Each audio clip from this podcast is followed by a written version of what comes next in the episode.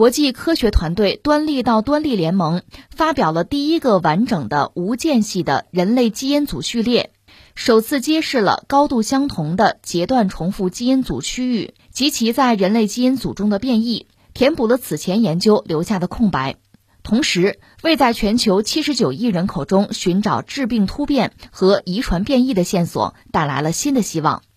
二零零一年二月十二号，由六国科学家共同参与的国际人类基因组计划首次公布人类基因组图谱及初步分析结果。二零零三年四月十五号，公布了人类基因组序列草图。然而，由于技术限制，当时的人类基因组计划留下了大约百分之八的空白间隙。这应该说是一件大事儿哈。作为人类的一份子，是应该关注的。我特别强调是人类。哎呀，这个地球上一直是有纷争啊！我们不是说过吗？自有人类的文字记录以来吧，就是人类历史，你去看，就这一年没打过仗，你就数吧。自有人类的文字记载到今天，就是没打过仗的年份，你加一块儿就三十年左右。其他的时候，就是世界上总是有打仗的地方，现在也不例外啊。都二十一世纪了，科技啊文明发达到如今的地步，该打仗还是要打仗，该斗争还是要斗争，这没有办法。但是呢，你说我们能以整个人类的视角去看待这个世界，或者看待其他的什么领域啊，也是有的。你比如说，呃，国际空间站，虽然在地球上，就俄罗斯和美国之间斗的那是不亦乐乎，但是在国际空间站，两国的宇航员毕竟也还有合作，没有把这个争斗延续到天上去，这很不容易啊。而且这不俄罗斯这点做的还比较仗义，就是按照之前的计划，还是要把美国的宇航员从天上接到地面上来，这事儿还是要做哈。但是你比如说涉及到基因组这个问题，这堪称是我们人类的一件大事儿。到这个新闻爆出来，等于说我们自己就我们人类的一份完整的说明书啊，一份拼图已经出炉了。如果说是一份拼图，最后那一块拼上去了，所以这个事儿确实还是很让人振奋吧。这是迄今为止最全面的人类基因组的测序完成。实际上说，人类在地球上生存这么久，但是很多事儿我们并不知道。你比如说微生物，不知道，不知道，不知道该活着也活着嘛。一直到十七世纪，那个荷兰人列文虎克，列文虎克本身可不是个生物学家，更谈不上什么微生物学家，但是他他是个卖布的一个商人吧。因为你想那个布料吧，有一些纹理哈，有没有问题啊？有没有瑕疵啊？你肉眼看不清。你看清了，别人看不清也不行啊，那怎么办呢？最终是他发明了显微镜，他自制了显微镜，他用这个东西观察到很多人类的肉眼根本看不到的微小的生物，所以那是一件伟大的事情，十七世纪完成的哈。而今天这事儿，你可以说人类三十万年等了三十万年，终于现在能看到自己一份完整的，就是自己的说明书了哈。所以这确实是件不容易的事情。话说在将近二十年前吧，一个国际科学团队。公布了人类基因组序列的草图，那这个草图嘛，那个版本充满着漏洞，甚至有科学家说什么呢？我们这草图就像什么呢？风景画，风景画的拼图缺什么呢？天空啊，天空就没有。所以你看，非常大、非常多的漏洞吧。而这个端粒到端粒联盟吧，我们讲成立几年，也是一个大型的科学团队，他已经发布了人类基因组的第一个真正完整的序列。科学家对于人类基因组全部。呃，三十点五五亿个啊碱基对进行测序，之前一度有百分之八这个序列缺失或者是错误，这里面包含着各种各样的所谓叫说明吧，比如说人脑中的这个神经元，它知道怎么样传递想法。人类有数万个基因，他们是给储存在这个细胞中心的脱氧核糖核酸，就那个 DNA 分子之中。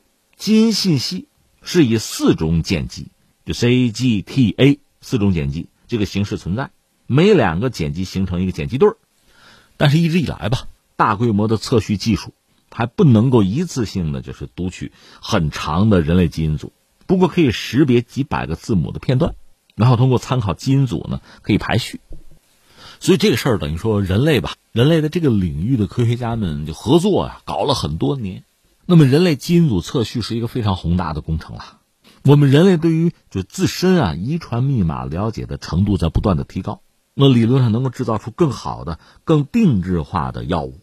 人类有四十六条染色体，分成二十三对儿，它们是以数以万计的单个的基因组成，每个基因包含着若干数目的碱基对儿。在两千年的时候，人类基因组计划和一个美国的私企吧，叫塞拉拉基因组公司，宣布过人类基因组的第一份草图。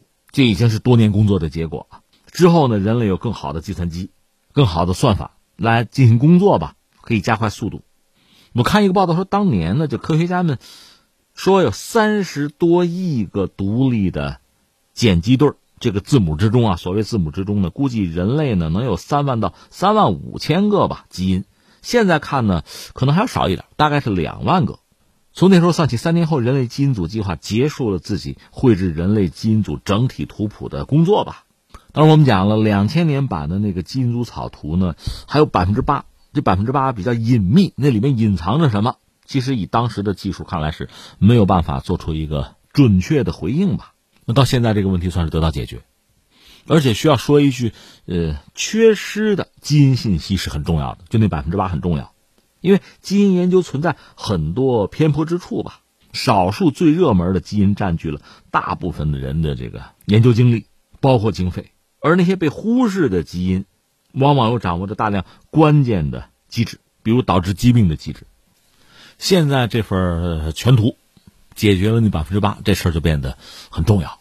再说一下那个所谓端粒到端粒那个联盟啊，简称叫 T to T 哈，这个联盟是二零一九年成立的。当时发起的是美国的加州大学基因组学的一个研究者吧，另外还有美国国家人类基因组研究所。现在这个所谓联盟三十多家机构呢，这个联盟成立的时候呢，人类基因组吧至少十分之一还未知。但是你看，在去年的时候吧，我关注这个科技界的发展嘛，有人对二零二二年的科学技术进行展望的时候啊，大概谈到了几个方向，其中就包括。完整版的基因组，就二零二二年应该就全部为人类所知吧。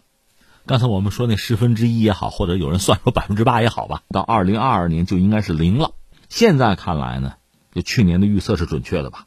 二零二一年五月份，当时出版了一本预印本，预就是预备的预啊。